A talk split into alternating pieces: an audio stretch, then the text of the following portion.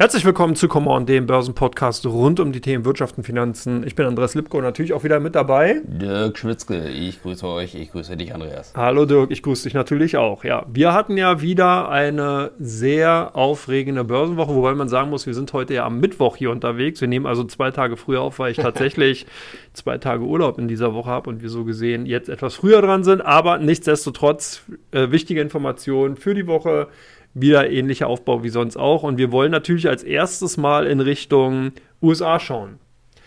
Was ist da passiert? Zinshoffnungen sind ausgepreist worden. Wir haben also äh, im Endeffekt die Wahrscheinlichkeit einer Zinssenkung für März jetzt mittlerweile unter 50 Prozent. Das hatten wir, glaube ich, schon in der letzten Woche. Was aber ganz spannend ist, wir sind jetzt auch bei den absoluten Zinssenkungsschritten wesentlich zurückgekommen. Wir lagen nämlich in der letzten Woche noch bei 145 Basispunkten und liegen jetzt tatsächlich per heute, ich habe heute Morgen nochmal reingeguckt, bei 122 im Schnitt. Das heißt also, hier ist auch nochmal eine ordentliche Zinsspekulation aus dem Markt rausgenommen worden. Und da kommen wir ja eigentlich so ein bisschen auch in die Region, über die wir uns in den letzten Wochen ja schon mittlerweile unterhalten haben, dass die super, super bullischen Annahmen eigentlich vollkommen übertrieben waren, wenn man es so sagen will. Mhm. Und dass wir jetzt so in eine Region reinkommen, 100 bis 125 Basispunkte, also 1 bzw. 1,25 Prozent. Das ist ja eine Größenordnung, mit denen man äh, oder ja, bei der man einfach sagen kann, ja, das ist durchaus drin, oder? Wie schätzt du die Situation ein? Was die Zinsen betrifft, denke ich schon, dass man jetzt, äh, wie du schon sagst, einfach realistischer geworden ist. Also die Märzsenkung für die USA und die Aprilsenkung für die, die EZB sind jetzt weitgehend ausgepreist, denke ich. Ähm, und die Märkte gehen jetzt aber nach wie vor davon aus, in den USA, dass man mit einer 75, 80 Prozent Wahrscheinlichkeit etwa weiterhin im Mai die erste Senkung sieht. Ich weiß nicht, ob das so realistisch ist. Das kann auch sein, dass das wesentlich, äh, nicht wesentlich, aber schon ein Stück später, 1. Juni oder Juli der Fall sein wird. Mhm. Man, an den Aktienmärkten sieht man schon sehr stark, dass da einfach ein positiver Trend ist, kurzfristig jetzt. Mhm. Die Märkte wollen nach oben. Wir haben gestern am Dienstag ja einen äh, kleinen, wir nehmen es ja am Mittwoch auf, so einen kleinen Rücksetzer gehabt und das war einfach mal ein überfälliges Durchatmen, auch so ein bisschen Luft rauslassen aus den Highflyern, aus den Halbleiterwerten, die besonders stark gelaufen sind, eine Nvidia und die ganze Familie und alles, was drumherum ist. Und von daher kann man sagen, der Markt will nach oben, aber äh, und solche, ich bedenke nach wie vor, dass wir die nächsten Tage, vielleicht auch noch ein, zwei Wochen weiter nach oben gehen. Die Saisonalität, von der Saisonalität her, wenn man darauf setzen will, wird es eigentlich auch erst Ende Februar schwierig, wo normalerweise die US-Aktienmärkte ein bisschen schwieriger, ein bisschen äh, ins Holpern kommen. Das, das, denke ich, kann in diesem Jahr auch wieder so sein. Und äh, für die kurzfristigen Investoren bzw. Trader können dann eher solche Tage wie gestern vielleicht kurzfristige Trading-Gelegenheiten weiter long zu gehen. Ja, also nach wie vor ist natürlich das Thema Technologieaktien, äh, der halt das Hype-Thema KI äh, natürlich maßgeblich und äh, spielt auch insbesondere natürlich den äh, ja, Kursentwicklungen im S&P 500 und Nasdaq so ein bisschen in die Karten. Ähm, du hast schon so ein bisschen auch gesagt, dass natürlich die Berichtssaison insgesamt so eine Stütze oder auch ein Halt für die Aktienmärkte war, weil im Zinshoffnung ausgepreist wird. Dafür dann im Endeffekt halt die besseren Unternehmensgewinne, die wir unter anderem von Eli Lilly gesehen hatten, die zumindest besser als die Erwartung waren. Aber was auch ganz spannend ist, man teilweise natürlich dann Gewinnmitnahmen sieht. Also die Erwartungshaltung im Vorfeld schon teilweise recht hoch. Da hatten wir uns in der letzten Woche auch schon drüber unterhalten ähm, aber trotzdem weiterhin geschlagen werden können. Bei Spotify ähnliches Bild, also zumindest mal nach der ersten Kursreaktion haben wir eine Kurssteigerung gesehen, dann mhm. eben im Endeffekt auch wieder Gewinnmitnahmen. Das hat ja das Handelsbild am Dienstag sehr stark geprägt. Mhm. Wir sehen also so einen klassischen äh, Sägezahnmarkt, wenn man so will, also mhm. sprich einen Kursanstieg, der von Kurskonsolidierung unterbrochen wird und danach eigentlich wieder neue Kraft gibt für Kursanstiege. Deswegen sehe ich es eigentlich ähnlich wie du, dass ich mir auch vorstellen könnte, dass wir zumindest mal in den kommenden zwei Wochen, sprich bis Ende Februar, tendenziell aufwärts laufen.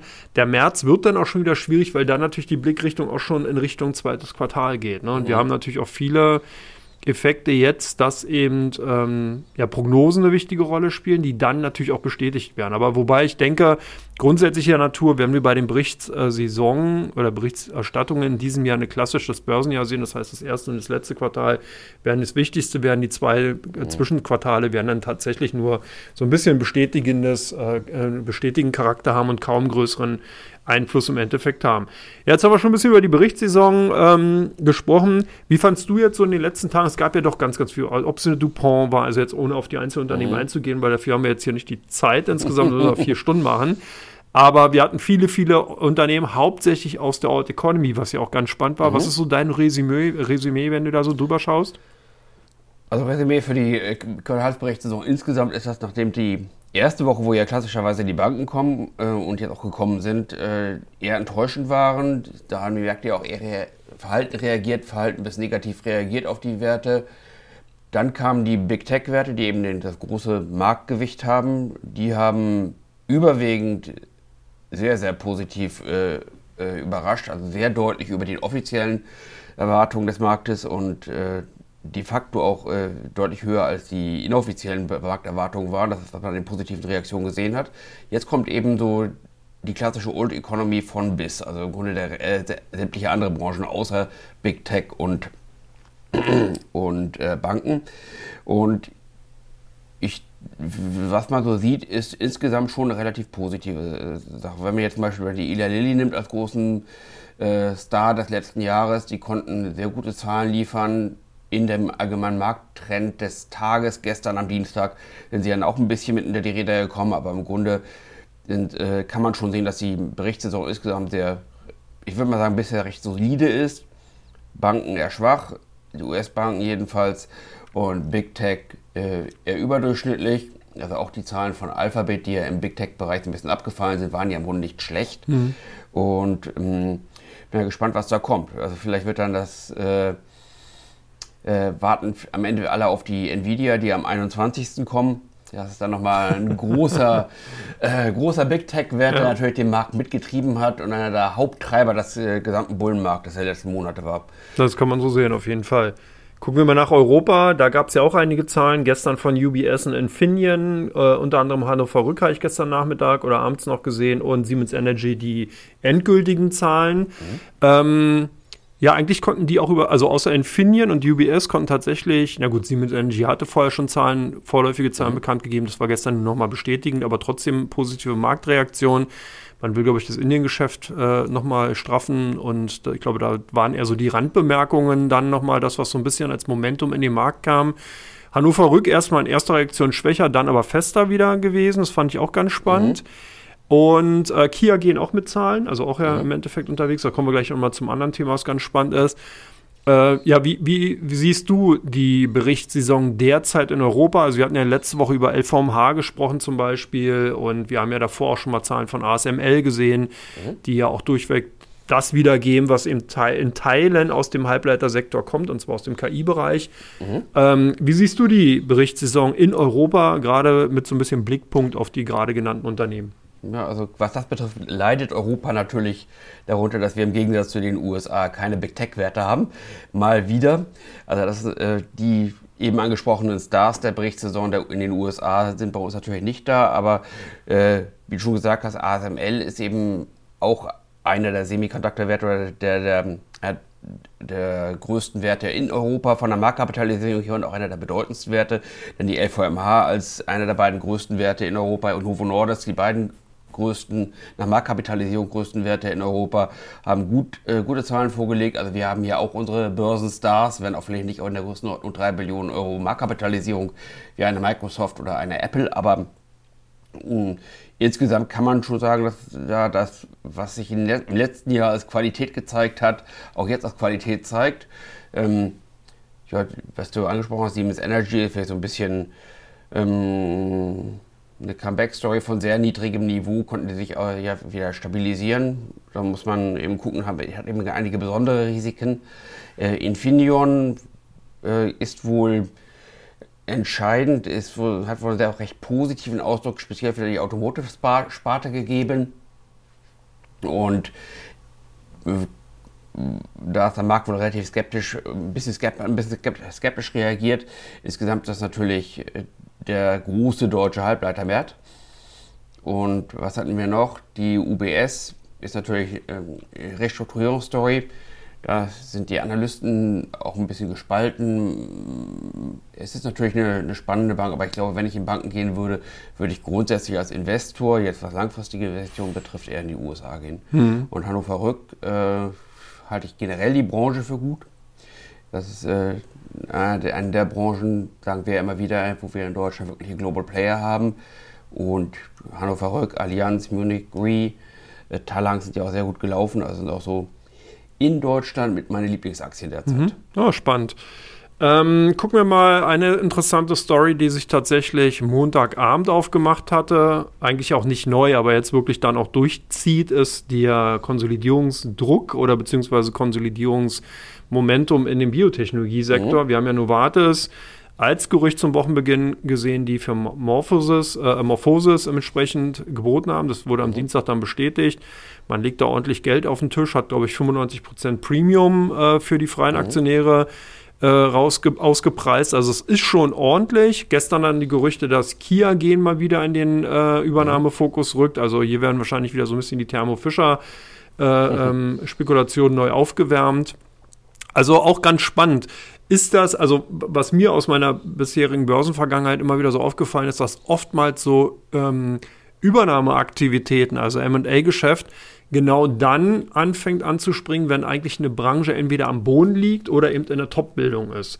Wie schätzt du die Situation ein? Also, oder beziehungsweise ist deine Meinung zum Konsolidierungsdrang oder Druck, den man gerade im Biotechnologiesektor sieht? Ja klar, ist natürlich irgendwo auch logisch, dass das Smart Money und die strategischen Investoren, die sich in der Branche auskennen und womöglich auch gut, äh, gute Leute haben, die sich in den Finanzmärkten auskennen, eher dann was kaufen, wenn es billig ist und er dann IPOs machen, etwas an die Retail-Investoren verkaufen, wenn gerade eine Blase da ist. Also ähm, da wird LVMH schon wissen, warum sie Birkenstock jetzt an die Börse gebracht haben als Luxusgüterhersteller. Also vor, als wir noch jung waren, lang, lang ist her, hätte glaube ich niemand äh, Birkenstock als Luxusgut betrachtet.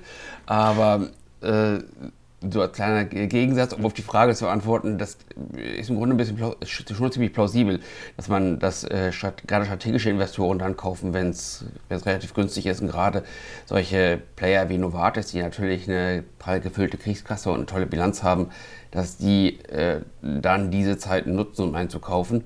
Da kann man aber auch mal sehen, als kleiner Investor ist das natürlich ein riskantes Spiel. Also Morphosis für diejenigen, die bei Morphosis jetzt vor ein paar Wochen eingestiegen sind oder auch vor einem Jahr, für die ist das eine tolle Nachricht. Mhm. Aber wenn man sich mit der etwas längerfristigen Chart anguckt, dann sieht man, dass der Chart immer noch, dass wir immer noch niedriger sind als vor vier oder fünf Jahren.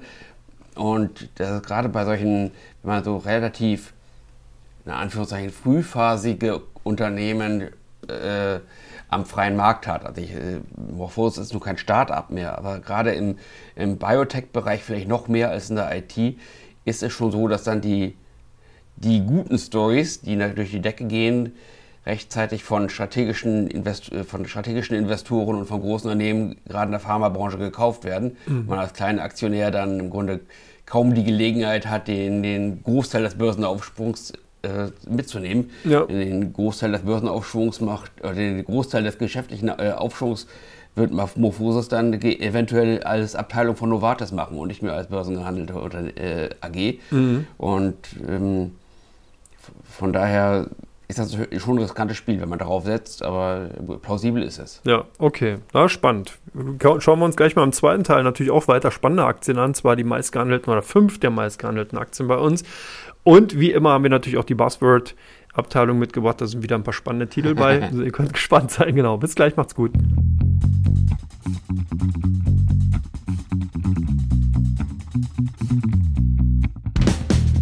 Herzlich willkommen zurück zu Come On, dem Börsenpodcast rund um die Themen Wirtschaft und Finanzen. Ihr seid bei Teil 2 und natürlich weiterhin mit dabei. Dirk Schwitzke, ich grüße euch. Und Andreas Lipko, genau. Ähm, wir haben tolle Aktien mitgebracht, die unsere Kunden hier bei der Comdirect in dieser Woche ja, stärker nachgefragt haben, kann man schon fast sagen, beziehungsweise stärker gehandelt haben. Platz 1, lieber Dirk, Palantir. Was fällt dir dazu ein? Spannendes Unternehmen. Also, die konnten auf jeden Fall den Markt überzeugen. Deutlich positiv reagiert sind ja oft ein bisschen so opak in ihren Geschäftsmodellen, machen natürlich auch ein, äh, kokettieren auch gerne ein bisschen in ihrer Öffentlichkeitsarbeit damit, dass sie ja äh, in sehr sensiblen Bereichen äh, agieren.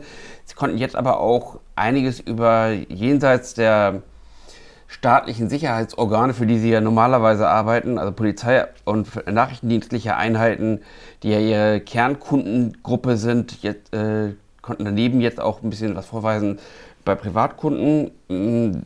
Ich denke persönlich, sie sind relativ hoch bewertet. Also sie sind kein, aus meiner Sicht, soweit ich es beurteilen kann, kein Hardcore- Softwarehaus. Also sie sind eher doch eine Beratung und dafür ist die, mir die Bewertung doch ein bisschen zu hoch. Aber sie machen natürlich auch ein bisschen, auch auf der Investor Relations Seite, eine sehr gutes Self-Marketing. Und äh, ja, es ist ein tolles Unternehmen, gutes Haus, wäre mir aber im Moment zu teuer. Mhm. Was denkst du? Ja, bei Palantir bin ich auch eher auf deiner Seite. Ich denke, man könnte das sogar eher in die Richtung äh, Plattformökonomie schieben, weil mhm. äh, klar, die beraten auf der einen Seite, auf der anderen ist es aber natürlich auch so, dass man eben eine KI-Plattform zur Verfügung stellt, wo eben die Kunden dann die Möglichkeit haben, ähm, ja, ihre äh, Daten einzugeben über die KI-Bausteine, die von Palantir dann zur Verfügung gestellt werden und dann sozusagen diese Analysetätigkeit beziehungsweise dann natürlich die KI-Anwendung angewandt oder an, benutzt werden können. Also ich ähnlich. Also von daher ist dann natürlich die Skalierung tatsächlich dann so wie in jedem Beratungsunternehmen, ob es eine Accenture oder eine EY oder was mhm. weiß ich auch immer ist, hängt natürlich davon ab, wie stark ist die Vertriebsmannschaft, wie viele Berater hat man und so weiter, weil es ja doch auch ein, ich würde mal sagen, äh, ein beratungsintensives Geschäft ist. Also es bringt nicht zu sagen, okay, ladet euch oder äh, macht einen Download von der Software und äh, selbst erklären, sondern das ist natürlich auch ein Geschäft, was sehr beratungsintensiv ist. Spannend in jedem Fall. Klar, ich denke auch perspektivisch durchaus noch Potenzial auch vorhanden, aber du hast recht, der Markt ist natürlich nicht dämlich und hat es eingepreist. Also mhm. sprich, man zahlt auch schon einen ordentlichen Hoffnungspremium, wenn man in die Aktie unterwegs ist. Mhm. Nächstes Unternehmen, ähnliche Branche, anderes Feld, Supermicro Computer. Hört sich ein bisschen ja. an wie so ein Lied aus den 70ern. Damit kennst du dich also aus. Ja. Okay.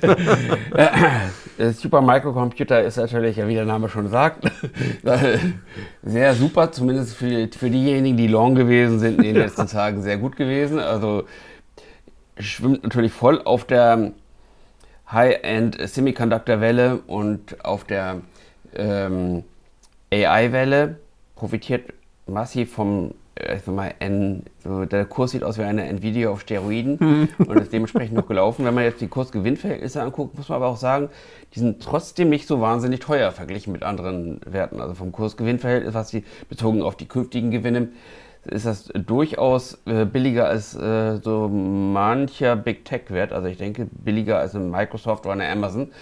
Und bei dem, bei der Nische, in der Sie drin sind, kann es gut sein, dass Sie da an einem Sweet Spot drin sind, in dem die hohen Kurse auch gerechtfertigt sind. Es kann sicherlich nicht, sicherlich nicht so weitergehen wie äh, in den letzten, sagen wir, drei Wochen bei denen. Es sei denn, da gibt es irgendeinen Short Squeeze, was ich, was man, äh, äh, was eine riskante Wette wäre, wenn man darauf setzen würde. Aber ähm, ich denke schon, dass die gar nicht zu hoch bepreist sind. Also da würde ich schon sagen, finde ich eher nach wie vor trotz des Kursanstiegs interessant als Palantir. Mhm. Wie siehst du die? Ja, Super Microcomputer ähm, hast du gerade sehr gut dargelegt. Das Einzige, was mir wirklich so ein bisschen schwerer im Magen liegt, ist die Tatsache eben, dass der Sweet Spot sehr nischig ist. Man ist, mhm. glaube ich, soweit ich weiß, sehr, sehr stark im Serverbereich unterwegs und da eben im KI-Cloud-basierte äh, Anwendung oder beziehungsweise man hat eben die Halbleiter für KI-Anwendungen im Cloud-Bereich, also auch noch in, dem, in diesem Sektor sehr nischig dann auch. Äh, sicherlich, klar, momentan verdient man sich dumm und dämlich, wenn man die mhm. letzten. Amazon-News ähm, äh, sich nochmal vor Augen wirft oder beziehungsweise ruft, dann ist es ja so, dass da eben auch darauf hingewiesen wurde, dass man Anwendungen im KI-Bereich, äh, äh, gerade im Cloud-Sektor, noch nach vorne bringen will, um neue Dienstleistungen hervorzubringen. Für mich ist aber hier, na, also ich denke auch, das Momentum läuft, aber man muss sehen, dass hier ein extrem extrem krasser, in Anführungsstrichen, Schweinezyklus vorherrscht. Er wird mhm. sich nicht ankündigen. Wenn das Ding vorbei ist, also die Story gelaufen, der Drops gelutscht ist, dann hört das halt mit einem Mal auf, weil eben alle Server entsprechend ausgerüstet sind, weil die KI-Anwendungen dort laufen. Und dann fehlt mir da so ein bisschen so, ich nenne jetzt mal dieses Follow-up-Geschäft, was man bei einer Nvidia hätte. Mhm äh, dass man eben wirklich sagen kann, die haben es aus meiner Sicht heraus wirklich über die letzten Jahrzehnte bewiesen. Die waren in den wichtigen Bereichen unterwegs, haben wirklich ein gutes Markttiming auch bewiesen bei der Produkteinführung, Anwendung, hatten sicherlich das ein oder andere Mal auch Glück. Also mir kann niemand erzählen, dass das Nvidia-Management die Blockchain- und Kryptomanie vorher gesehen hat, aber man hat eben davon profitiert und sich gut eingestellt. Mhm und jetzt auch im KI-Bereich. Also von daher, man merkt halt schon, man hat da ein Management, was halt sehr schnell Trends erkennt und drauf setzt. Mhm. Nvidia hat ja auch sehr früh, äh, wo sich andere noch gefragt haben, hm, okay, wieso gehen die jetzt in den Serverbereich? Ist das nicht eher ein Segment, was ein bisschen langsam wächst? Hat sich im letzten, glaube ich, vor zwei Jahren war das, als vollkommen richtig äh, äh, erwiesen, also den Dienstleistungsbereich da auszubauen, damit man eben die Produkte dort platzieren kann. Gut, jetzt bin ich zu sehr auf Nvidia, aber Supermicro, ja, sicherlich spannend. Bewertungen natürlich aufgrund der Gewinndynamik noch im Verhältnis interessant. Bloß ist für mich kein Buy-and-Papier. Also kaufen eventuell, ja, Stop-Loss auf jeden Fall. Ähm, sollte da eine Korrektur mal kommen, wird die wahrscheinlich längerfristig sein. Also von mhm. daher, das, das würde ich vielleicht so sehen, aber durchaus interessantes Feld. Klar, vollends im gleichen Trend. Wir haben ja nachher mhm. nochmal, ähm, äh, glaube ich, später nochmal eine Aktie, ne? Ah, nee. Mhm. Nee, okay, also von. einbauen. genau, also On Semiconductor war ja gestern, glaube ich, ja. auch mit äh, Zahlen, die kommen aus dem gleichen Segment und man sieht halt da, da muss man mhm. auch genau hingucken. Vielleicht eher als Trading. Genau, vielleicht oder kurzfristiges Investment. Ich würde jetzt nicht sagen, okay, so eine klassische Costolani-Aktie mhm. kaufen, Schlaftabletten nehmen und äh, hinlegen. Mhm. Das könnte tatsächlich dann nicht nur altersbedingt in die Hosen gehen. okay, dann kommen wir mal zur nächsten. Das ist äh, ein ganz anderes Modell. Äh, Schlaftablette ist da vielleicht angebracht. ja. Auch wenn vielleicht eine oder andere Aktionär der Long ist eher darüber aufregt, eine BP. Ja, British Petrol. Wie stehst du dazu?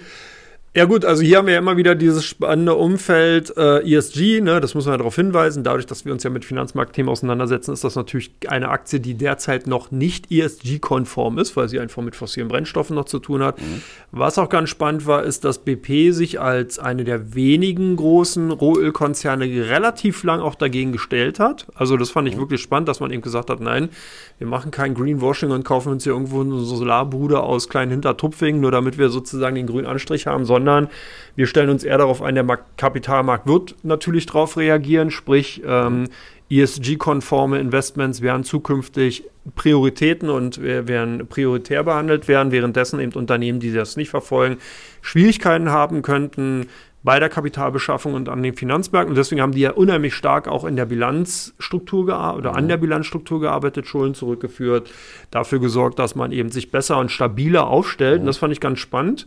Und das hat sie halt auch gewirkt. Was man jetzt aber noch gemacht hat und was viel spannender ist, man hat tatsächlich nicht ein Greenwashing äh, betrieben, sondern ist eben massiv dabei, den Konzern in, als zweites Standbein auch im Bereich der regenerativen Energien zu positionieren, aber ist immer noch ein Unterschied zum Beispiel wie eine Total Energies oder so. Das muss man ganz klar sagen. Mhm. Äh, hier oder eine äh, OMV, die glaube ich auch sehr stark in diesem Bereich mhm. jetzt geht. Eine BP ist wirklich noch oldschool, fossile Brennstoffe gefördert in der Nordsee mhm. und mit äh, Bohrinseln, alles was dazugehört. Und äh, das muss man halt wissen. Aber mhm. insgesamt durchaus interessant. Ich habe sowieso nicht so viele Ressentiments gegenüber ähm, Erdölaktien, weil ich das tatsächlich so sehe, ob man es will oder nicht. Es ist, wir sind in einer Gesellschaft, die eben abhängig davon geworden ist in den letzten Jahrhunderten oder Jahrzehnten ja mehr. Mhm.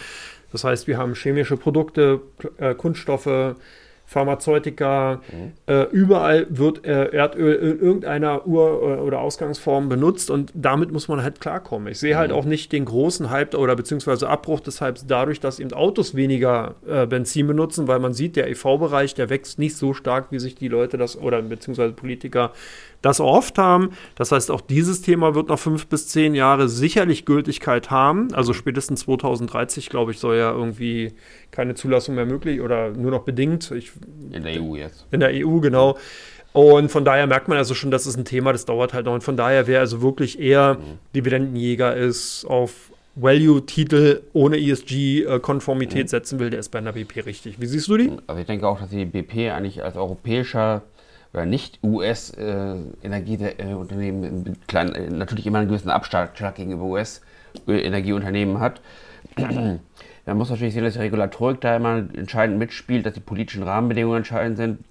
BP als britisches Unternehmen, muss, äh, muss man eben sehen, die britische Regierung ist selber zurückgerudert bei ihren ähm, äh, Dekarbonisierungszielen.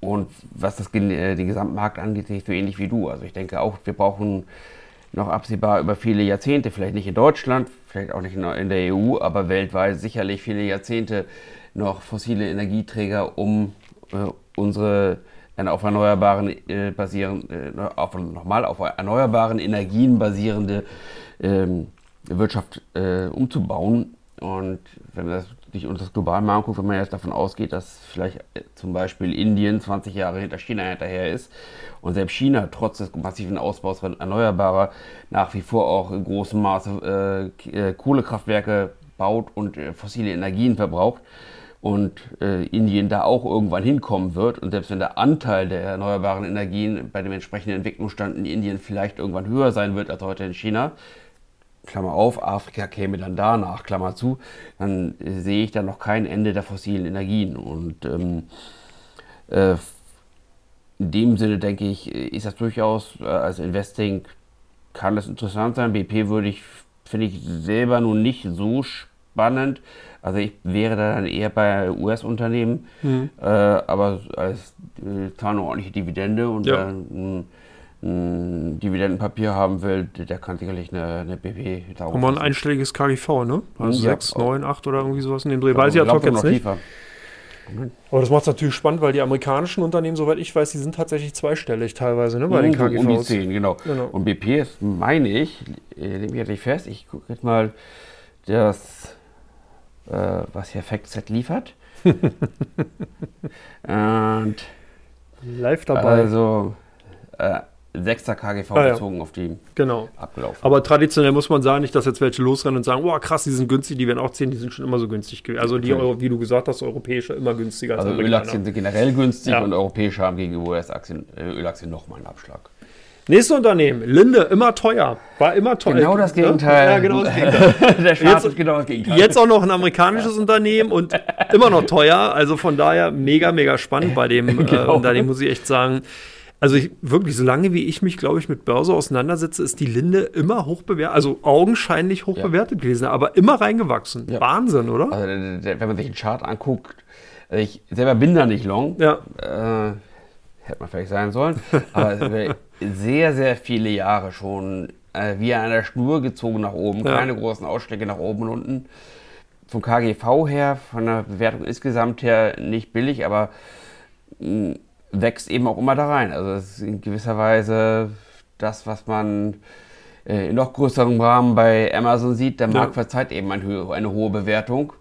Und ich will jetzt keine, nicht implizit die These aufstellen, dass Linde irgendwann so teuer wird wie Amazon. aber, die deutsche Börse, bei der deutschen Börse fragen sich wohl schon einige, ob sie nicht etwas früher hätten etwas flexibler sein können bei den Richtlinien für große Unternehmen im DAX und äh, um die Linde im DAX zu halten. Aber gut, sie ist von der Bewertung etwa so teuer wie jetzt die SAP, auch mhm. knapp 200 Milliarden Euro. Und sicherlich kein schlechtes, äh, kein schlechtes Investment. Ich weiß nicht, ob ich auch nach dem Anstieg gestern jetzt gerade einsteigen würde als langfristiger Investor, aber grundsätzlich ähm, äh, macht man damit nichts falsch. Ja, man muss halt auch sehen, genau, bei Linde ist tatsächlich so, da, ich hatte die vorhin auch in der Marktupdate-Folge drin, also wenn man sich den Chart vom letzten Jahr oder ich glaube, es waren sogar fünf Jahre ansieht, dann ist es das perfekte Beispiel eines 45-Grad-Winkels. Mhm. Also der Kurs geht wirklich von links unten nach rechts oben, um das mal sinnbildlich darzustellen. Das ist irre, von einer Ecke zur nächsten im Quadrat. Können auch 80 Grad sein, je nachdem, wie du die Grafik Ja, genau. Wenn es ein Rechteck wäre oder andersrum, genau, dann würde es entsprechend steiler sein. Denn, aber in diesem Fall ist tatsächlich ein gleichschenkliges, äh, beziehungsweise äh, doch ja, ein, ein Quadrat, wenn man es so will. Der, so. Ähm, genau, also Linde tatsächlich interessant dahingehend, weil man ja auch ähm, die Zyklik, die ja eigentlich im Industriebereich vorherrscht, eigentlich sehr, sehr gut dadurch ausgebügelt hat, dass man eben so vielen Bereichen unterwegs ist. Mhm. Also man denkt im Gesundheitssektor eben äh, Sauerstoff, alles, was damit zu tun hat, Narkosegase. Man denkt natürlich auch dann im Stahlindustrie eher äh, im Wasserstoffsektor, im, in der chemischen Industrie generell, also alle möglichen Bereiche. Und immer wenn ein Bereich nicht gut läuft, dann kann mhm. das durch die anderen Bereiche aufgefangen werden. Und das macht es halt so spannend. Also mhm. es ist mhm. wirklich eine Aktie, die auch alleine durch die Übernahme von Pax eher so groß und so gut aufgestellt ist in den wichtigen äh, äh Kernmärkten Nordamerika und Europa. Da kann man wirklich sagen, dass das Management da eine hervorragende Arbeit geleistet hat und in den letzten Jahren das Unternehmen sowohl vertikal als auch horizontal, also sprich durch die Branchen weg, als auch international über die Märkte hinweg hervorragend aufgestellt hat. Also mhm. selten gesehen, gibt wirklich nur eine Handvoll von Unternehmen, glaube ich, die man international in so eine Kategorie packen kann. Mhm. Und äh, Lin gehört für mich da auch ganz klar mhm. damit dazu. Dann Jetzt also. kommt das, nee, nee, nee. Das, das darfst du jetzt. Denken wir mal eine schöne Überleitung aus. Ja. Wir haben ein, ein anderes großes, großes, und bedeutendes deutsches Traditionsunternehmen. Eine Marke, die gleich äh, klassischerweise, äh, ich sollte nicht so viel klassischerweise sagen, aber die jahrzehntelang den gleichen Klang hatte wie eine Linde, vielleicht sogar noch einen größeren, die Bayer. Ja. Die ist noch und, und, und DAX erhalten geblieben. Was halten wir davon? Oh, Was schwer. hältst du davon? Ja, schwer. Also ich sag mal so, äh, Bayer vom, vom äh, äh Grundkonzept von der organischen, Organis äh, Organisation von operativen Struktur her grundsätzlich interessant. Was ich nach wie vor nicht verstanden habe und auch, glaube ich, nie verstehen werde, ist, dass man sich in Monsantos damals äh, einverleibt hat. Das war da, also jeder, der sich ein bisschen mit dem Markt auseinandergesetzt hat, der hatte damals schon die Gerüchte um Glyphosat und die Klagen, die bei Monsanto anhängig waren, gehört. Also das war kein Insiderwissen, gar nichts, sondern das ging damals schon sozusagen, pfiffen die äh, Spatzen von den Dächern. Und äh, warum man ja die Übernahme trotzdem gemacht hat, ist mir ein Rätsel. Gerade Klagerisiko in den USA ist eigentlich, mhm. weiß jeder, nicht einschätzbar. Gut, mhm. egal, jetzt ist das ganze Ding durch, man hat es gemacht. Die Grundidee war ja, dass man einen äh, Allround Saatgut-Pflanzenschutzkonzern sozusagen von der Wiege bis zur Bahre, also mhm. vom Saatgut bis wirklich nachher zur Ernte schaffen wollte und das eben auch auf globaler Ebene, also sozusagen, deswegen passt es eigentlich auch ganz gut wie so eine Linde, wenn man so will. Hat aber halt nicht geschafft, weil sozusagen die Bahre dann eben zur Bahre für die Bayer-Aktie mhm. geworden ist. Und das ist wirklich ein Drama. Also wenn man sich halt ansieht, äh, der Animal Healthcare-Bereich, äh, Pharma-Bereich, wirklich gut positioniert, eigentlich eine mhm. gute Produkte noch im Markt. Äh, man hat im Saatgutbereich äh, im Endeffekt auch eine gute äh, Positionierung, aber eben jetzt durch den Pflanzenschutzsektor eben äh, durch Monsanto wirklich ein Klotz am Bein. Und das ist halt das Problem, da fällt mir wirklich eine Bewertung schwer. Was ich immer mhm. sage ist, bei Bayer, da würde ich gar nicht groß rumspekulieren. Ich selber und ich kenne auch viele, die immer wieder gedacht haben, das ist jetzt das Kurstief und mhm. haben mal versucht, so ein bisschen den Finger reinzuhalten. Das hat sich jedes Mal eine blutige Nase geholt. äh, der beste Ansatz, glaube ich, bei Bayer ist warten, bis eine Beilegung des kompletten Klagerisikos in den USA gelungen ist. Wenn die Aktien dann 100% steigen, dann ist es egal, weil dann kann man mhm. nach wie vor, denke ich, in die Aktien perspektivisch mhm. investieren. Es kommt natürlich darauf an, wie man sich einigt. Aber dann ist dieses Klagerisiko weg, weil wir hatten zum Wochenbeginn und deswegen sind die Aktien wahrscheinlich auch hiermit bei den Most Traded Stocks mal wieder eine Nachricht gesehen, dass eben ein US-Gericht den Konzern, ich glaube, auf 2,2 Milliarden US-Dollar oder so Schadenersatz verklagt hat. Das ist eine gigantisch große Summe, die ist natürlich auch dann im Nachgang nachverhandelbar, zeigt aber einfach dieses enorme Risiko auf. Selbst wenn die Kläger nur ein Prozent davon bekommen, ja, also reden wir hier nach wie vor über 20 Millionen. Also das, und das ist ja nur eine Klage, eine, die dort äh, im Endeffekt stattgefunden hat. Das heißt, da sind ja noch, ich glaube, mehrere tausend Klagen sind noch offen. Äh, das ist halt, ne, und das ist genau das mhm. Risiko. Also wenn du das mal hochrechnest, nehmen wir mal an, wir würden jetzt nur mal eine Zahl nehmen, 10.000 Klagen mal 20 Millionen, die Zahl ist ja Irrsinn. Also mhm. äh, ja, da liegen wir ja ähm, in Bereichen, da ist der Konzern einfach mal platt. Und ja. das ist genau das Risiko. Das äh, preisen die Investoren momentan natürlich entsprechend ein. Und deswegen, also so sehe ich die Aktie. Ich bin gespannt, was du sagst. Mhm. Also ich würde auch sagen, äh, im Grunde kann man nichts raten. Weder Long gehen noch Short gehen. Äh, Traden macht aus meiner Sicht auch wenig Spaß da. weil es, äh, also das einfach hinzulegen als Dividendentitel benutzen, also dann würde ich doch, äh, da würde ich dann doch eher lieber das nehmen, was wir vorher hatten, äh, BP oder andere Energie, große Oldschool-Energiewerte. Äh, also, wie du richtig sagst, also rein betriebswirtschaftlich sind die im Grunde gut aufgestellt, abgesehen von diesen juristischen Risiken. Und da sollte man lieber abwarten und ja, wenn die, wenn die dann mal, ja, das sowieso, wenn die dann kommen, ja, keine Angst haben, dass man dann die ersten 50 oder 100 Prozent ver, verpasst. Wenn die Sonderrisiken, die Glyphosat-Sonderrisiken erstmal raus sind, dann wird die, kann sie sehr schnell sehr viel mehr wert sein, aber bis dahin hat man mit anderen Investments sicherlich mehr Spaß, mit dem man bis dahin genug Geld machen kann, dass man dann anschließend in eine glyphosat-risikenfreie Bayer investieren kann. So sieht's aus. Kommen wir zur Buzzword-Abteilung, die ja mittlerweile fast schon so ein bisschen mit zu meinen Lieblingsabteilungen geworden ist, weil es mal ganz spannend ist, wirklich mal die Wirtschaftspresse der letzten Tage zu durchstöbern und selber mal, also man merkt es ja selber, wenn wir diesen Podcast mhm. aufnehmen, wie oft nimmt man irgendwelche äh, Floskeln oder ja. irgendwelche genau Buzzwords in den Mund, weil die halt irgendwie gerade für uns geläufig sind. Aber ich glaube, viele da draußen einfach auch teilweise das gar nicht so kennen oder selber verwundert sind. Ne? Stichwort Magnificent Seven, glorreichen Sieben, da denkt mhm. man vielleicht an irgendeinen Western aus den 60ern ja. mit Clint Eastwood, aber nicht unbedingt an sieben hochtechnologisierten Großkonzernen. ähm, genau, und deswegen finde ich dieses, äh, diese Sparte ganz gut. Also wenn ihr auch als Hörer mal irgendein Buzzword habt, was wir gerne mal hier vorknüpfen und besprechen wollen, dann gerne eine Mail an com-on.comdirect.de schreiben und entsprechend könnt ihr dann dort eure ja, Fragen loswerden. Aber gut, das nochmal an dieser Stelle. Fangen wir an. Lieber Dirk, Home Bias, ja ein Buzzword, was du ja auch hier mit reingebracht hast, deswegen darfst du es auch mal erklären. Was ich zu gerne mag. Ja, das ist eine Sache, die äh, beim Thema Finanzaufklärung für deutsche Investoren sicherlich eine große Bedeutung spielen sollte. Das geht um den ja, glatt übersetzt, äh, die Heimatschräge.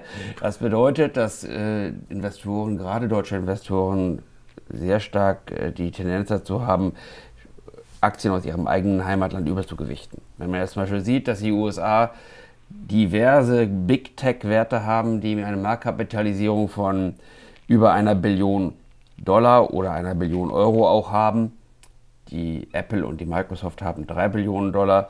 Und wir hier in Deutschland haben mit der SAP die größte Unternehmung mit 200 Milliarden, also 0,2 Billionen Dollar, dann kann man schon sehen, dass es ein bisschen ungleichgewichtig ist, wenn man sehr stark das äh, eigene Depot mit deutschen DAX-Werten oder mit Unternehmen, die man äh, als deutsche kennt, äh, zupflastert. Und dass es da durchaus gerade auch in den letzten Jahren sehr sinnvoll sein kann, mal in andere Märkte zu gehen. Wir haben hier angesprochen, seit Jahren schon ziehen die USA anderen äh, Aktienmärkten davon. Mhm. Die USA sollten sowieso einer der Kernbestandteile, US-Aktien sollten generell ein Kernbestandteil eines gut sortierten Aktiendepots sein. Ich glaube, das kann man für fast alle Investoren sagen, dass die US-Aktienmärkte von der Marktkapitalisierung so dominant sind global, dass ja das auch entsprechend wiedergespiegelt werden soll. Und man geht eben sehr große Risiken ein, wenn man eben dem eigenen Heimatmarkt nur treu bleibt. Mhm. Und ich denke, kann mir vorstellen, dass in den nächsten Jahren dieser Abschlag, Stichwort Geopolitik, Stichwort deutsche nationale Politik, äh, auch ein bisschen stärker wird. Also es wird lohnen bleiben, da in andere Märkte zu gehen. Muss nicht unbedingt China sein, aber, aber die USA oder äh, in Emerging Markets, Mexiko, Indien kann man sich mal angucken aktuell. Ähm, haben Korea angesprochen letzte Woche. Mhm. Äh, Japan ist ein sehr spannender Markt. Und wie gesagt, als Kernmarkt sollte man immer die USA sehen. Das ist eben der, der, der die große dominierende kapitalistische Führungsmacht. Mhm. Wie stehst du dazu? Ja, Homebuy ist äh, also gut erklärt. Genau, im Endeffekt ist es ja natürlich auch so, ähm, von der Investorenseite gut darauf hingewiesen. Auf der anderen Seite ist es natürlich so, dass man den auch automatisch bekommt, wenn man gerade nur an den Finanzmärkten ist, weil es dann natürlich auch der Fall ist, dass man einfach schaut, was verstehe ich, welche Unternehmen kenne ich und da guckt man natürlich dann schon tendenziell auch eher an den Heimatmarkt. Das heißt, wenn man dann zum Beispiel sagt, okay, ich möchte jetzt ein bisschen Geld in Automobilwerte anlegen, dann wird ein natürlich erstmal eine Volkswagen, Mercedes, Benz Group oder BMW bzw. Porsche einfach äh, in den Vordergrund rücken und weniger vielleicht eine Toyota oder eine Hyundai oder so, weil man würde zwar sagen, klar kennt man die Automarken, aber man hat dann schon so Ressentiments, wo man halt nicht weiß, okay, ein hm, japanisches Unternehmen, werden die in Deutschland gehandelt, wie werden die gehandelt, wo verstehe ich nicht, das ist ein Yen, hier ist ein Euro, also man bekommt viele Aspekte einfach rein, die durch den Home Bias Effekt, den halt oftmals Investoren am Anfang gerade haben, nicht gegeben sind. Also Währungsrisiken, ne, die sich daraus ergeben durch mhm. Anlagen in ausländischen Unternehmen oder eben natürlich auch die ähm, Nachrichtenintransparenz, die sich daraus ergibt, dass japanische Aktien eben früher gehandelt werden, wir meistens so auf Schlusskursbasis handeln, beziehungsweise US-Aktien dann gehandelt werden, wenn vielleicht viele nicht mehr in der Lage sind, an den Börsen zu agieren, weil sie entsprechend äh, dann mit der Familie beschäftigt sind oder whatever. Das sind halt so Dinge, die machen halt einen Home Bias natürlich interessant, aber du hast recht, es gibt halt sogenannte Home Bias Effekte und die sorgen eben dafür, dass gerade Amerika, du hast als Beispiel genannt, diese gigantischen Unternehmen einfach hervorstechen, weil eben zum Beispiel ein Großinvestor wie Warren Buffett sagt, er kauft eben eine Apple. Weil er mhm. das versteht, das Geschäftsmodell ist ein amerikanisches Unternehmen, Holy Cowboy und dann ab da die Luzi 10% vom Komplettportfolio rein und der Rest ist Geschichte. Ja. Das passiert natürlich dann in Amerika. Der, der amerikanische Markt ungefähr sieben bis achtmal größer als der europäische insgesamt. Und das ist natürlich dann auch der Punkt, der daraus äh, wirkt oder beziehungsweise läuft. Mhm. Sehe ich genauso. Dann ein anderes Wort, das wir auch sehr gerne und oft in der deutschen Presse, in, von der Tageszeitung bis zur Tagesschau sehen und lesen und hören, Kreislaufwirtschaft. Ja, äh, fand ich auch spannend. Ähm, tatsächlich ist es ja so, Hört sich profan an. Man denkt, okay, Kreislaufwirtschaft ist ja klar. Ähm, man hat damit zu tun, dass Produkte, die verkauft werden, in irgendeiner Form wieder in den Wirtschaftskreislauf zurückgebracht werden müssen. Ist es aber nicht, weil da tatsächlich eine Menge Risiken mit, oder beziehungsweise eine Menge Probleme auch zusammenhängen. Na klar kann man sagen, die Verantwortung zum Beispiel von Online-Händlern, die entsprechende Waren verkaufen, liegt halt darin, dass die die dann auch wieder zurücknehmen müssen. Das Problem ist aber, dass damit ja das ursächliche Problem nicht behoben ist. Das heißt, du kaufst eine Ware bei Amazon, gibst die wieder zurück. Was passiert damit? Die wird natürlich nicht nochmal in den ersten Verwertungskreislauf reingenommen, sondern die wird, kommt dann in einen zweiten, dritten oder vierten Kreislauf, je nachdem, ist die Ware kaputt, muss sie entsorgt werden ist sie halt von dir benutzt worden und, äh, und wird dann sozusagen als Second-Hand-Ware benutzt, hat das natürlich auch Auswirkungen und so weiter. Und das sind alles Dinge, die wirklich ganz, ganz spannend sind mhm. und die natürlich auch dann äh, Probleme für die Unternehmen äh, erzeugen, weil man muss ja sehen, Lagerhaltung, sprich man muss die ganzen Retouren entsprechend äh, äh, handeln, als auch was interessant ist zum Beispiel bei dem Thema Plastikmüll, das hatte ich mir auch nochmal explizit angesehen, ist es ja tatsächlich so, wenn du den Plastik wieder oder das Plastik wieder recycelst, mhm. entstehen dadurch halt auch ein Haufen Schadstoffe. Also das mhm. ist ja nicht so, dass man sagt, okay, man äh, sammelt die PET-Flaschen ein und macht daraus eine Parkbank, alles ist gut.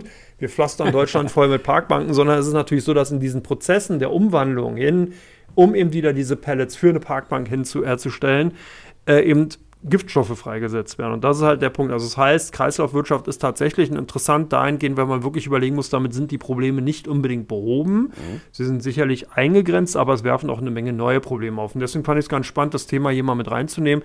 Was, wie siehst du das? Ich auch so. Es wird immer wichtiger im Zusammenhang mit ESG. Mhm. Äh, der Regulatorik in Europa, das wird nicht abnehmen, sondern wird gerade in Europa immer stärker und immer bedeutender werden und gerade auch für richtige Branchen wie Amazon hast du angesprochen, für das äh, für Logistik, für Lieferdienste, für den gesamten Bereich Online-Shopping. Verpackung, ne? Ja, Generell, eben, genau. genau. Mhm. Und äh, darum herum entsteht natürlich auch eine andere eigene Branche. Ja. Also äh, Unternehmen wie äh, Republic Services oder Waste Management, also die ganze Entsorgungswirtschaft. Mhm. Hier ist sie ja relativ stark in Deutschland. Teilweise zumindest in staatlicher Hand, aber mhm. in den USA und in anderen Ländern gibt es auch große Chancen, die man da an äh, antizyklischen oder nicht zyklischen äh, Werten ins Auge fassen kann, mhm. die äh, damit wachsen mit dem Thema. Guti. Ja. Dann kommen wir zum nächsten Thema. KPI. Genau. Key Performance Indicator. Genau, hört sich immer süß oder sieht äh, besonders niedlich aus. KPI könnte man denken, es ist jetzt irgendwie eine künstliche persönliche Intelligenz, äh, hoffentlich haben äh, natürlich die auch die meisten Menschen, aber unsere Hörer sowieso. Nein, Key Performance Indicators, genau. Spannend bei uns hier im Haus sozusagen, glaube ich, eines mit der geläufigsten und meistbenutzten äh, Buzzwords, oder? Würde ich mal sagen. Ja, ja. Also da könnte man schon eine Wette drauf lassen, wenn man irgendjemand auf den Gang trifft, äh, fällt mindestens einmal, selbst beim Trivialgespräch, äh, diese, äh, diese drei Buchstaben.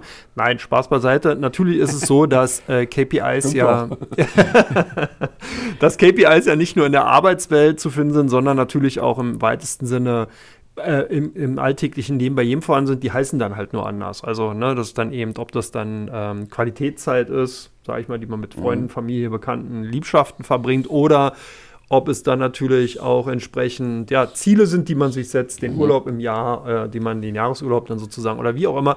Das sind dann sozusagen die äh, eigenen Ziele, die man sich halt auch setzen kann. Das fand ich halt deswegen auch nochmal ganz spannend an dieser Stelle. Zum einen mal erklären, genau, was steht dahinter, hinter den drei Buchstaben. Und äh, eigentlich, genau, was bedeutet das zum Beispiel auch natürlich als Investor, dass man sich halt auch ein KPI setzen kann und sagen kann, okay, ich setze halt auf Dividendentiteln, begrenze mhm. mein Risiko, habe damit schon zwei definiert und bin eigentlich dann auch schon in diesem Bereich, dass man eben wirklich dadurch auch eine Messgröße hat, um seinen Anlageerfolg entsprechend äh, erzielen zu können. Mhm. Also, Oder? Genau, also oft genutzter Anglizismus für ganz profane Dinge eigentlich, die man überall im Leben, äh, ob es um die, äh, um die Packung, äh, äh, Packung Brot im Supermarkt oder um Investmentobjekte geht. Müsste man glatt mal hinterfragen, welche Beratungsgesellschaft diese, äh, äh ja, dieses Wort ge geformt hat. McKinsey, EY. Ja, ja. Wer auch immer. Oder es kommt von der CIA. ja, nächste, Industriepolitik. Wichtiges Thema. Ja. Immer schon wichtiges Thema. Da geht es um politisch gesteuerte Steuerung von gewissen Wirtschaftsbranchen. Klar, also äh, dem Klischee nach sind es vor allem Staaten, Länder wie Frankreich oder Japan oder Südkorea, wo der Staat eine starke, äh, einen starken Einfluss auf die Wirtschaft hat, einen großen Anteil auch an vielen großen Unternehmen äh, in vielen Branchen hat, die stark Industriepolitik betreiben. Also das Klischee der Agrarsubventionen in den in Frankreich ist äh, da einer der Punkte, aber grundsätzlich ist es so, dass es eigentlich in vielen oder in allen großen und wohlhabenden Ländern so ist, dass viele Branchen gezielt gepäppelt werden. Es gibt mhm. dann einmal das Konzept der nationalen Champions. Das ist ein äh, Konzept aus Frankreich, das zu den die französische Politik auch offiziell steht, das aber de facto auch viele andere Länder machen, dass man eben versucht, in jeder wichtigen Branche einen großen internationalen Player zu haben. Das äh, wäre dann äh, zum Beispiel die BNP im Bankbereich oder die Air France im, äh, im Luftverkehr. Dann gibt es wiederum aus gesellschaftlichen Gründen oder aus ähm, Resilienzgründen erhaltene Branchen, wie zum Beispiel bei uns die, die Kohle, der, der Bergbau, der bei uns sicherlich teurer ist als in vielen anderen Regionen der Welt. Aber man will ihn eben aus Lieferkettensicherheitsgründen, aus Resilienzgründen im Hinblick auf die Geopolitik, aber eben auch aus strukturpolitischen Gründen in den jeweiligen Regionen, aus allen möglichen verschiedenen Regionen erhalten. Und auch die Länder, die sich immer als die Vorkämpfer der freien Marktwirtschaft und des Ordoliberalismus betrachten, also die immer angelsächsischen Länder, die äh, Frau Thatcher in den äh, Vereinigten Königreich und Herr Reagan in den USA, die da die, die Freiheit des Marktes priesen, haben ihrerseits natürlich auch Industriepolitik betrieben. Also bei der, ganz offensichtlich ist es natürlich bei, beim Thema Rüstungspolitik. Ja. Aber das strahlt natürlich auch aus. Also die, äh, gerade die Hochrüstungsphase unter Ronald Reagan, wie vorher schon die, äh, die, die NASA-Programme und die äh, schon vom Anfang des Kalten Krieges an die, die äh, Pentagon-Verteidigungsprogramme waren mit die Haupttreiber der Silicon Valleys und der Technologiebranche in den USA und haben dafür gesorgt, dass die eben mit dazu beigetragen, dass die jetzt so führend sind im äh, Bereich Technologie. Mhm. Und äh, das alles kann man im engeren oder im weiteren Sinne eben als Industriepolitik be begreifen. Ja, ganz spannend finde ich bei dem Thema noch, dass es äh, kein eigenes Wirtschaftsressort ist oder kein eigenes Ministerium, sondern tatsächlich ein Bundle aus ganz, also es gibt mhm. kein Ministerium für Industriepolitik oder sowas oder Industrieförderung, sondern das ist eben wirklich über die Ressorts hinweg äh, entsprechend eine übergeordnete Politik, die eben ein Land macht. Das fand ich ganz spannend. Das heißt also, hier hat man wirklich äh, regional strukturpolitische äh, Maßnahmen auch drin, die halt ja, Zusammenarbeit verlangen. Ne? Mhm. Ne? Sowohl in der äh, Innenpolitik als auch in der Außenpolitik. Du hast bereits schon gerade auch genannt, genau, also Donald Trump wäre halt auch ein klassisches mhm. Beispiel dafür. Ne? Sein Vorgehen gegen China war klassische Industriepolitik ja. für die äh, amerikanische Wirtschaft sozusagen. Und äh, mit Geopolitik. Genau, aber da merkt man schon genau, es ist halt mit der Außenpolitik, Geopolitik natürlich dann mhm. immer wieder auf, äh, verbandelt. Also das ist halt ganz spannend, weil die Industriepolitik an dieser Stelle sehr, sehr häufig in den Gazetten, Wirtschaftsberichterstattungen fällt und ich mir mhm. tatsächlich mhm. immer nicht ganz sicher gewesen bin, ob das wirklich von vielen Menschen auch so wahrgenommen wird. Also mhm. man denkt immer, ja, okay, die Industriepolitik macht das schon, das gibt es ja so nicht. Mhm. Also ja? Industrie ist eben nicht nur Industrie, genau. sondern auch die, die Agrarsubvention, genau. eine Industriepolitik für ja. die Agrarindustrie. So sieht es aus. Also der, der, der generelle Begriff Industrie ja. äh, ist äh, aus dem englischen Industry das bedeutet eben das, was bei uns Branche bedeutet. Genau. Also deshalb stolpern halt auch einige immer darüber, dass man auch Dienstleistungsbranchen ja. als Industrie bezeichnet heutzutage. Das ja. ist eben aus dem, aus dem englischen Bereich. Genau. Und das ist halt so spannend. Also selbst da merkt man eben, gibt es halt eine Aufphasung, eine, eine Zersplitterung, dass man eben wirklich ähm, gar nicht klar sagen kann. Man stellt sich vielleicht in dem Augenblick vor, da geht es halt um qualmende Schlote im Ruhrpott, ja, die sollen erhalten bleiben, auf Teufel komm raus, Kohlepfennig, Stichwort und so weiter und so fort. Und das ist dann die deutsche Industriepolitik. Nein, Aber ist sie nur, nicht. Nur ein Teil davon. Nur ein Teil davon, genau, ein ganz kleiner. Kommen wir last but not least zu dem letzten Buzzword Soft Skills. Oh, also, haben wir hoffentlich. Sonst würden wir ja nicht hier sitzen. Äh, dann, das, wir bilden jetzt uns zumindest ein. Ja. Die Voltaire, frei nach Voltaire, alles ist gut. Das ist, unsere, das ist unsere Einbildung und es wird immer besser. Das ist unsere Hoffnung. Soft Skills sind die Fähigkeiten, die jemand außerhalb seiner klassischen beruflichen harten Qualifikationsmerkmale, wie zum Beispiel sein, ähm, sein, äh, Studium, seinen Kenntnissen, die er durch sein Jurastudium oder sein Physikstudium oder durch seine Schlosserlehre erworben hat, oder durch ihre Schlosserlehre oder durch ihr Medizinstudium und ihr Jurastudium. Das sind Themen wie Kenntnisse von äh, bestimmten Dingen, die eben nicht zum Curriculum der eigenen Ausbildung gehörten, auf die man in Deutschland ja besonders viel Wert legt, sondern eben angefangen von Kommunikationsfähigkeiten und äh, Höflichkeitsnormen bis hin zu Programmiersprachen und Beherrschung von Fremdsprachen. Weitere Beispiele? Ja, ich würde gerade sagen, man braucht ja den Podcast hören, uns beiden zuhören, dann merkt man, dass du einen Haufen von diesen Soft Skills tatsächlich besitzt. Das wollte ich gerade über dich sagen. Gut, nee, aber besser hätte ich es nicht sagen können, hast du vollkommen recht, das sind genau die Dinge, dass man eben nach seinem Jurastudium auch weiterhin der Putzfrau, den Pförtner, wen auch immer guten Tag sagt und einfach äh, weiterhin, denke ich mal, ja, die Umgangsformen vielleicht ganz einfach untergebrochen zu pflegen und auch einzusetzen weiß, vielleicht mal in diese Richtung gehen. Aber ansonsten, genau, Soft Skills sind eben teilweise sogar noch wesentlich wichtiger als wirklich die Hard Skills, also sprich die. Ähm, In vielen Bereichen. Jedenfalls. Ja, dass man eben im Endeffekt dann auch ein gutes Arbeits- oder natürlich auch generell ein gutes Umfeld um sich herum schafft, dass man, wenn man die dann halt besitzt. Damit sind wir mit Teil 2 durch. Ich glaube, eigentlich ein ungewollter, schöner Abschluss äh, für den Teil, zweiten Teil. Wir kommen jetzt in den wir dritten Teil. ihn doch immer an. Ja, oh, jedes Mal eigentlich, auch für den Gesamtpodcast natürlich. Äh, gleich streben wir mal zu Teil 3 und schauen da mal voraus, was uns da auf der makro- und mikroökonomischen e Ebene ähm, erwartet. Da ist ja eine Menge. Also Makro mhm. nicht so, aber Mikro, also auf jeden Fall lohnt es ja dran zu bleiben. Mhm. Zu Teil 3 von Come On. Ihr könnt gespannt sein. Bis gleich, macht's gut.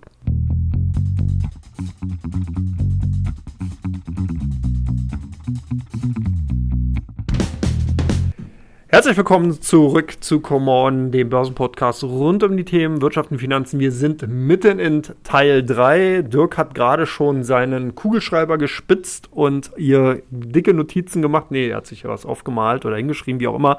Gut, wir legen gleich los und gehen mal voll auf die Makroebene. Was erwartet uns nächste Woche? Wir haben. Schließt er von sich auf andere, dass er noch mit Papier und Bleistift arbeitet. Ja, genau. Am Dienstag, denke ich mal, am spannendsten Bruttoinlandsprodukt Japan. Wir haben ja über Japan mhm. gerade gesprochen. Ich denke, das könnte könnte nochmal eine ganz interessante äh, News werden, gerade im Hinblick auch darauf. Äh, Zinspolitik dort. Genau, Zinspolitik. Ne? Wenn Bruttoinlandsprodukt fest ist, dann könnte Bank of Japan. Da machen viele einen Trade, dass sie eben in Yen in äh, äh, Kredite aufnehmen, um in andere in Dollar oder Euro zu investieren. Mhm, Carry Trade. Genau, dieser, dieser Carry Trade. Wieder ein Buzzword. Kann man nächstes Mal mitnehmen. die, äh, dieser Carry Trade hat eben auch eine gewisse Bedeutung für, äh, für, für die Märkte international. Also Japan finde ich, äh, erwähne ich ja immer wieder als Investment generell interessant. Mhm. Und bin ich auch froh drum, wie gesagt, dass wir da bei unserem Common-Invest, bei unserem Robo-Advisor mit guten investiert sind.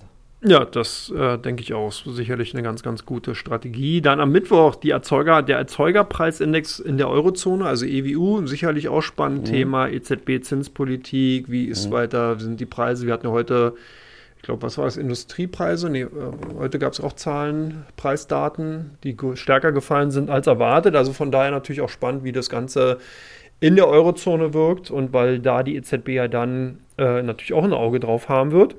Donnerstag dann der klassische, ja, wie soll man sagen, überbordende äh, makroökonomische Meldetag aus den USA. Wir bekommen natürlich die Arbeitsmarktdaten, harmonisierte Verbraucherpreise, Einzelhandelsumsätze. Also da geht es dann auch wieder mal richtig zur Sache. Der Donnerstag hat sich sowieso traditionell immer so als großer Meldetag für makroökonomische Daten herauskristallisiert. Ne? Gefolgt mhm. vom Freitag dann meist, mhm. wo dann die offiziellen ähm, Arbeitsmarktdaten, beziehungsweise dann eben auch nochmal nachgelegt wird in Form von in dieser Woche oder mhm. nächste Woche dann zum Beispiel in Form von dem Philly-Fett, äh, nee, doch Philly-Fett, Industrieproduktion und auch wieder äh, den Empire State sogar. Nee, das ist der Moment. Doch, genau. Ja, State wird, wird man sehen können, wie weit die US-Wirtschaft heiß läuft. Also in den USA ist das eher das die Gefahr, dass die Wirtschaft zu heiß läuft, wenn man sich in Europa ja über ein bisschen stabilere Wirtschaft, ein bisschen schnellere wirtschaftliche Erholung noch eher freuen würde, mhm. wenn sie eben keine allzu starke Auswirkungen auf die Inflation hat. Also der äh, Jerome Powell von der US-Fed ist eben eher in einer komfortableren Situation als Frau Lagarde und die EZB, weil Europa sowohl bei Thema Inflationsrisiko als auch beim Thema Rezessionsrisiko ein bisschen anfälliger ist, würde ich mhm. sagen. Kommen wir auf die Mikroseite, also Makro war es das tatsächlich auch schon größtenteils. Kommen natürlich auch ein paar Daten aus Frankreich und Großbritannien zu, aber Fokus li liegt ja traditionell eher auf äh, Europa bei uns hier in dem Podcast und halt äh, tendenziell, also Deutschland und halt äh, entsprechend USA äh, und Japan halt, weil wir das ja so für uns jetzt als eine der Anlageinseln äh, und Hidden Champions rauskristallisiert China haben. China-Ersatz für dich. Genau, der China-Ersatz, genau. Ich steige jetzt um von 36 Entity Sauer auf Sushi. Nein, äh, genau. Legen wir weiter los und gehen mal auf die Mikroebene und da wird spannend in der kommenden Woche. Wir haben ähm, viele, viele amerikanische Unternehmen, aber auch in Europa. Mhm fängt an, sich der Zinsreigen, äh, Quatsch, der Meldereigen schneller zu drehen. Mhm. Michelin Weil, zum Beispiel. Genau, gleich am Montag, ne? Am Montag. 12. Kon ja. Conti-Wettbewerber. Mhm. Sagt vielleicht ein bisschen was darüber aus, wie die Autokonjunktur läuft. Mhm. Dann Arista Networks in den USA. Spannend. Sehr gut gelaufen. Auch einer der Tech-Werte, die den Markt mit, äh, vom Gewicht her nicht, aber auch entsprechend gut gelaufen, wie die äh, größeren Big Tech-Werte. Mhm. Waste Management sehe ich hier. Mhm. Spannend, hast du ja gerade von erwähnt. Große Bogram-Aktie. Ist natürlich, das ist natürlich eher ein, ich sag mal, defensiverer Wert, der nicht so konjunkturabhängig ist. Ja. Müll entsteht immer. Ja. Dienstag. Coca-Cola. Mhm.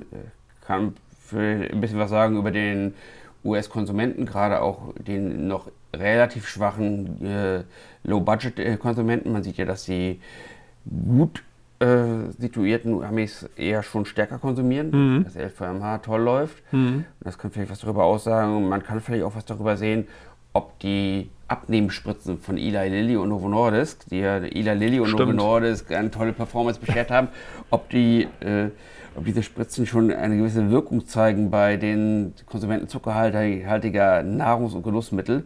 Da kann Coca-Cola oder später haben wir vielleicht auch Kellogg, meine ich, äh, ein Indikator für sein. Airbnb finde ich spannend. Ja. Ne, sozusagen äh, ja, Plattformansatz Akamai. Mhm. Für diejenigen, die damit zu der Tausendwende äh, schon in Aktien unterwegs war. Die Akamai. werden sich erinnern. Genau, ein ganz, ganz großer Dienstleister im Netzwerkbereich mhm. bzw. Serverbereich. AIG, American International Group, finde ich wiederum spannend, mhm. weil das ja ein großer Rückvers äh, Kreditversicherungskonzern aus den USA ist, der damals im zu den Hochzeiten der Finanzmarktkrise 2007, 2008 mhm. im Brennpunkt im Auge des Orkans sozusagen war oder sogar der Orkan ja mit war. Das war der nächste Dominostein, der danach Lehman Brothers gekippt wäre. Und als man ja. in Washington im Weißen Haus gesehen hat oder im Finanzministerium, was passiert, wenn schon Lehman kippt, ja, hat man das dann. Den nächstgrößeren Stein, den halten wir mal lieber auf. Genau. Ansonsten. Er erzählt vom Krieg, aber. Ja, genau, aber nee, trotzdem mega spannend immer wieder, dass ja, sind solche gut, Unternehmen. Also die Investoren also, sagt natürlich einiges darüber aus, über Finanzmarkt generell äh, und auch darüber, wie die, wie die Branche aufgestellt ist und Immobilienbereich. Über die Kriegqualität ja. und die erwarteten Ausfallraten im bei, auch bei US-Konsumenten und im B2B-Geschäft gleichermaßen. Ansonsten am 13. ThyssenKrupp Nucera vielleicht interessant, weil wir auch damals hier bei dem IPO mit dabei waren, also mhm. kommen direkt als ähm, unterstützende Bank im Commerzbank-Konzern sozusagen. Mhm. Da also am 13. mal die Augen aufhalten, was da so passiert. Dann äh, Zötis, auch interessant, ist mhm. ein äh, Pharmaunternehmen im Bereich äh, Animal Healthcare, soweit ich es mhm. weiß. Ne? Also die machen so ähm, Impfstoffe und, und äh, ja. äh, hier ähm, Tiermedizinpräparate und so ein Zeug. Ein boomender Konsumbereich. Ja. Also, ja, im Grunde ist das ja auch so eine Art Luxusgüterbranche. Im weitesten Sinne schon, ja. Viel, viel Geld für Tierärzte ausgeben, sind, glaube ich, auch nicht diejenigen, die das bei Kick kaufen. Nee. naja, wer weiß. ja gut. Äh, ja, ansonsten haben wir am 14., also heute in einer Woche am Mittwoch, die ABN AMRO, finde ich wiederum mhm. auch spannend, gerade für europäische Bankenlandschaft. Dann äh, Albemarle, immer wieder ein Unternehmen, was bei uns auch permanent ja. gehandelt, nachgefragt und gekauft wird, glaube ich, tendenziell. Ja, auch ein bisschen ESG-Trend gewesen. Ja. Leiden darunter, dass man neben äh, Lithium, die einen Großteil ihres Geschäfts abdecken, eben vom Kurs her nicht so gut entwickelt ist. Da hatten wir vor zwei, drei Monaten mal darüber gesprochen, dass Bank of America da ein sehr negatives, einen sehr negativen Outlook auf äh, Lithium, den Rohstoff gegeben hat. Mhm. Und, eben, und Albemarle ist eben einer der großen, größten Player da, die mhm. Lithium ein bisschen Brom haben, aber vor allem Lithium. Und ja, sind im letzten Jahr nicht unbedingt glorreich gelaufen deshalb. Barrick Gold, spannend, größter oder einer mit der größten Goldminen äh, oder Goldförderunternehmen der Welt. Mhm. Risikowährung Gold.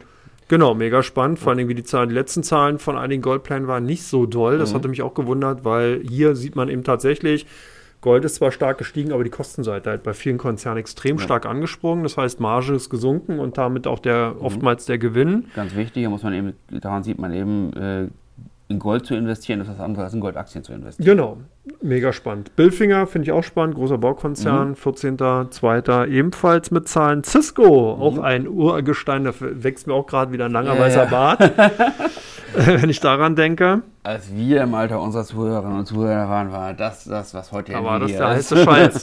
ja, vor allen Dingen Cisco, auch eine kleine Anekdote am Rande, kann ich mich dran entsinnen, das war 98, 99, glaube ich die haben in einem Jahr über 200 Übernahmen gemacht. Also Cisco mhm. ist ja dadurch groß geworden, dass die damals wie bekloppt Unternehmen aus dem mhm. Technologiesektor gekauft haben. Und zwar alles, was irgendwas mit Netzwerk zu tun hatte. Und die hatten im einen Jahr über 200 Übernahmen, also fast jeden Handelstag ein Unternehmen gekauft. Mhm. Und das fiel ihnen nachher dann auch ab 2.1, 2 durch Abschreibung natürlich auf die Füße. Aber man sieht, wo sie heute sind. Dann haben wir die CME Group, ich glaube, der größte Börsenbetreiber weltweit, oder? Müsste, mhm, könnte. Also zumindest börsengelistet. Mhm. Ähm, dürfte da tatsächlich sein. Ähm, was haben wir denn noch die nächste Woche? Heineken für die Bierliebhaber unter den Zuhörer, Zuhörerinnen. Sony, äh, Blue Chip, einer der großen Blue Chips Japans. Genau. Dann Occidental Petroleum, die Frage, ob Berkshire Hathaway jetzt zuschlägt oder nicht. genau. Warren Buffett hat ja vor einiger Zeit auch gesagt, er wüsste nicht, was er, was er damit anfangen sollte, wenn man den Laden ganz übernimmt. Aber mal gucken. Kraft Heinz, ja. gleiche Story wie bei Coca-Cola. Mhm. Ähm, dann ThyssenKrupp. ThyssenKrupp haben wir erst die Story, dass der Bund eventuell die einer der wenigen Perlen des Konzerns übernehmen will, die maritime, die äh, Marine, Schiff- und U-Boot-Sparte. Mhm. Die sind wohl relativ gut aufgestellt, aber eben mit den Besonderheiten der Branche eben. Und ThyssenKrupp ist ja auch so eine never-ending Story. Das ist, ähm, ja, kann man drin sein, aber ich glaube, es gibt auch in Deutschland spannendere Investments. Dann, Donnerstag, oder? Hast du die äh, Mittwoch noch? Die habe ich am 14. Ja, 14. genau. Ja, genau. Ja, ja. Donnerstag Airbus. Ja, also, am 15. Was soll man da sagen? Da wird es wahrscheinlich der boomt. spannend. Ist, wie viel Boom noch drin ist. Weder Konkurrenz noch Nachfrage ein Problem, sondern eher Ressourcen, Personal und Materialkäufe und äh, ja, Lieferungen. Also der hat doch, also selbst Boeing, die ja nun als einziger Konkurrenz erhebliche Schwierigkeiten haben, von, also die, die äh, jeden Fettnapf reinlaufen, laufen ja gut, weil es einfach zu wenig Angebot gibt. Also und ähm, einfach nur die, die Frage, also die, die, ob die, ob die, die um, erwarteten Umsätze sich auch in den Margen widerspiegeln werden, in den Gewinnen widerspiegeln werden mhm. oder ob äh, die Kosten, die da eventuell für Personal und für Material bezahlt werden müssen, das dann auffressen. Denn man hat natürlich auch nur begrenzte Produktionsressourcen. Na ja, klar. Und Spannend, äh, ja. Da wird auch so schnell äh, vermutlich niemand in den Markt eintreten. Also vielleicht wird Embraer für, äh, aus Brasilien mal ein paar Kurzstreckenjets mit ein paar Sitzen mehr bauen, aber für das äh, den klassischen A320-Familien respektive 737-Geschäft äh, gibt es wahrscheinlich so schnell keine Konkurrenz. Und bei den Langstreckenjets erst recht nicht. Ja, dann haben wir 15. noch Deere, also der ja. Rasenmäher- und Agrarmaschinenbauhersteller. Sehr spannendes Unternehmen, aber. Spannend, ja, stimmt. Also, gut, Begriff spannend sollen wir nicht so oft verwenden. äh, an sich ein sehr innovatives Unternehmen, ja. sehr gut im Markt positioniert hat im letzten Jahr allerdings auch ein bisschen darunter gelitten, dass die Branche eben äh, Landwirtschaft ein bisschen zurückgekommen, also was mit Landwirtschaft zu tun hat, ein bisschen zurückgekommen ist. Hm, ich weiß nicht, muss man da jetzt einsteigen? Mhm. Ja. Alle für sich selbst entscheiden. Wird natürlich auch so ein American Home Bias Effekt, ne? wenn Donald Trump äh, tatsächlich mhm. die Wahl gewinnen wollte, sollte, dann könnte Deere tatsächlich mhm. ein Unternehmen sein, mhm. was davon ja. überproportional profitieren also könnte. Klassisch, gilt als neben Caterpillar als das klassische Oldschool äh, Old Economy Unternehmen ja. in den USA. Funny May, genau, jetzt haben wir schon über AIG. Funny mhm. May kommt am 15. ebenfalls, aber ich denke, das ist eher tatsächlich so ein ja, Nebenschauplatz, mhm. nicht so spannend. Dann schauen wir mal weiter. Stellantis. Stellantis. Ja. ja. genau. Mega. Stellantis. Auch spannend.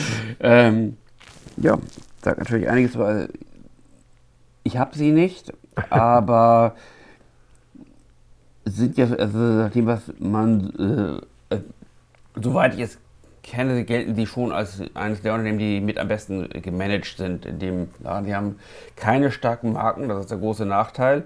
Und dafür sind sie eben auch entsprechend noch billiger als die anderen äh, Konzerne. Die einzigen großen Marken, die sie haben, sind, glaube ich, Jeep. Mhm. Und ich glaube, Maserati haben sie irgendwie noch zumindest teilweise. Mhm. Und mh, ansonsten sind sie natürlich eher in den ich sag mal, 0815 äh, Brands unterwegs. Aber daraus kann man auch was machen und sind ähm, ja, zumindest besser gelaufen als so manche andere Auto. Ja, das stimmt. Zeit. Hat noch eine Restrukturierungsstory dahingehend, dass man eben ähm, ja, die Bilanz ähm, ähm, wieder äh, umstrukturiert hat, Kosteneinsparungen. Du hast schon gesagt, genau, das Markenportfolio ist auch die nächste große Spekulation, ob man äh, Jeep als Marke mhm. tatsächlich separiert. Das wurde, ich hatte mal eine Analyse gelesen, dass das quasi die komplette Marktkapitalisierung von Stellantis nochmal darstellen könnte. Alleine die Marke mhm. Jeep, wenn man die mhm. also rauslöst weil die eben sehr beliebt ist in Asien auch. Also mhm. dahingehend schon ganz spannend. Gucken wir mal auf den Freitag, dann sind wir jetzt schon auch mit den Mikrodaten durch. BB Biotech, sicherlich auch interessant als ja, Möglichkeit, mhm. um im Pharma-Biotechnologiesektor zu investieren, ein bisschen breiter gestreut, aber muss man sehen, lief jetzt auch nicht so doll in den letzten Monaten, mhm. wenn man sich den Aktienschartverlauf anschaut. Also für jetzt lief eine Ida Lilly und Novo Nordisk besser. genau. Was ist dir noch für ein Unternehmen aufgefallen? Freitag? Swiss Re. Ja, ja, genau. Eine große Versicherung, europäisches. Ähm, sagt wahrscheinlich auch einiges darüber, aber kann natürlich auch einiges über die Kundenbranchen aussagen. Ja, Eni sehe ich noch am 16. auch spannend. Auch wieder europäische Energieunternehmen genau. haben natürlich, wie wir schon an der BP gesehen haben, einen gewissen Abschlag gegenüber den US-Energieunternehmen, die an sich ja schon keine ganz so hohen KGV-Bewertungen haben. Bridgestone, auch spannend. Mhm. Reifenhersteller, sicherlich nicht mhm. so tragfähig oder so weit wie eine Michelin oder eine Conti, ja, aber, aber gleiche Branche, ja. Genau, gleiche Branche, ganz spannend. Vulcan Materials ist auch ein bisschen so klasse Infrastruktur in den USA. Ja. Und dann war es das? Ah, nee, doch, nee, das war's, ja. Oh. Yandex halt, aber gut. Russischen Aktien, russische Aktien momentan etwas schwierig. Viel Spaß. Ja, gut. Lieber Dirk, vielen, vielen Dank, dass du dir, mal wieder die Zeit genommen hast. Genau, un ungewöhnliche Zeit heute am Mittwoch, aber ähm, ja, urlaubsbedingt von mir ging das nicht anders. und von daher vielen Dank und ja, allen Hörer, Hörerinnen, vielen Dank, dass ihr dabei wart. Wenn ihr Fragen habt, wie gesagt, könnt ihr gerne zukommen lassen in irgendeiner Form, entweder per Kommentar, direkt per Mail an com-on.comdirekt.de also com-on.comdirect.de oder eben, ja, keine Ahnung, schreit halt so laut, dass wir das hier hören, wie auch immer. äh, ich wünsche euch alles Gute, viel Erfolg an den Börsen und bis nächste Woche dann wieder. Macht's gut. Bis dahin.